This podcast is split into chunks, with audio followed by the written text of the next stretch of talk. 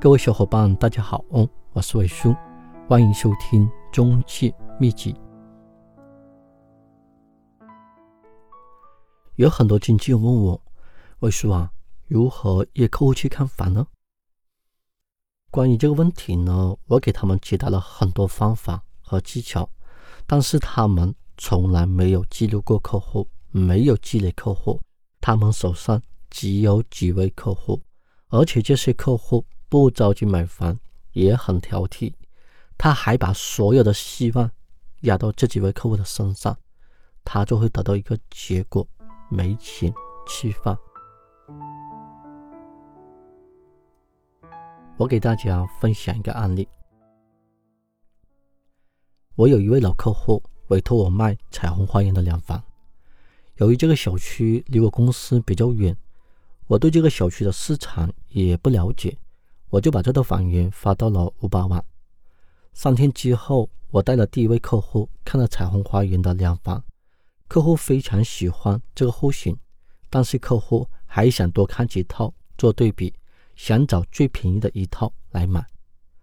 我见客户也是诚心买房，由于这个小区的房源我就这么一套，为了成交这位客户，我没有办法，我只能为客户找房源。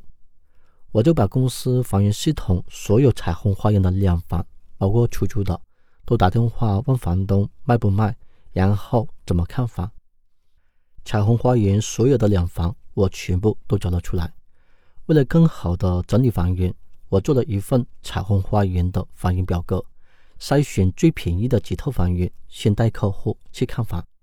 我在看网上看哪个中介的房源比我还要便宜的，我就让朋友。跟中介去看房，把中介的房源撬出来。我必须找到这个小区最便宜的一套房源，才能成交这位客户。因为这位客户跟了很多中介去看房，我带客户看了很多套房，其中有套房源房东比较着急卖，而且客户还的价格很低很低。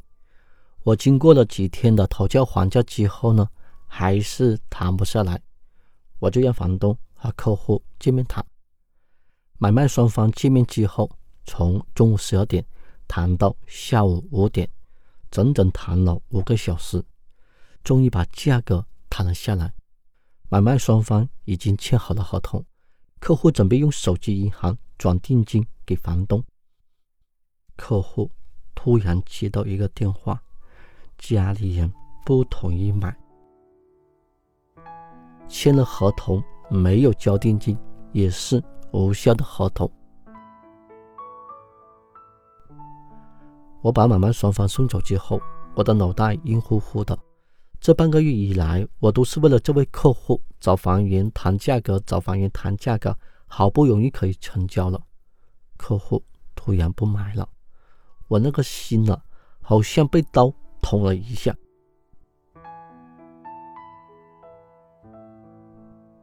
我骑着电动车漫无目的的在街上转，看着路边来往的行人和路上的车水马龙，微风轻轻的吹着，感觉心情也没那么难受。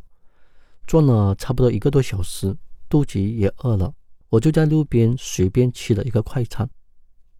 我突然，我想到一个问题：这套房源这么便宜，没有卖不出去的房子，只有卖不出去的价格。我可以重新做广告，找客户，把这套房源在这两天内卖出去。我想到这，我三两口我就把饭吃完，我马上骑着电动车回公司，把这套房源五八网、赶集网、安居客这几个网站呢，全部发了十套房源，用不同的标题、不同的图片、不同的内容去发，网站才不会屏蔽我的房源。我还花了一百多块钱去做推广。做完广告之后呢，我在想有什么办法能快速的找客户去看房。我突然想到客户需求表，这些客户都是我积累的客户。这些客户怎么来的呢？我每天我都会接到一两个客户的电话，有时能接到五六个，有时能接到七八个，有时能接到十几个。但是有时候呢，一两天都接不到客户的电话，有时候两三天都接不到一个客户的电话。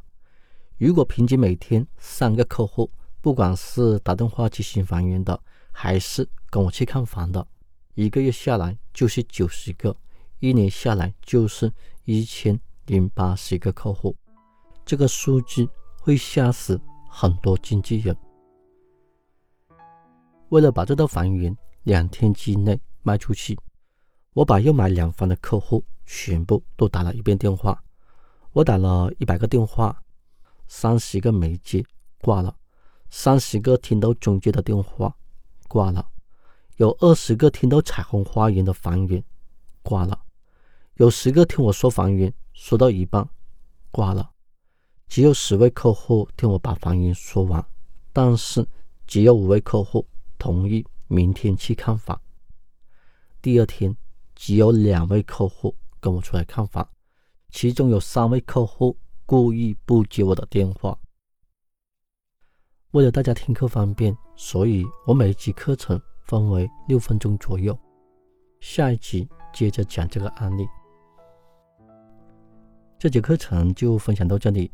如果你在房产工作中遇到了什么问题，也可以在微信给我留言。我上微信的时候呢，一定给你回复。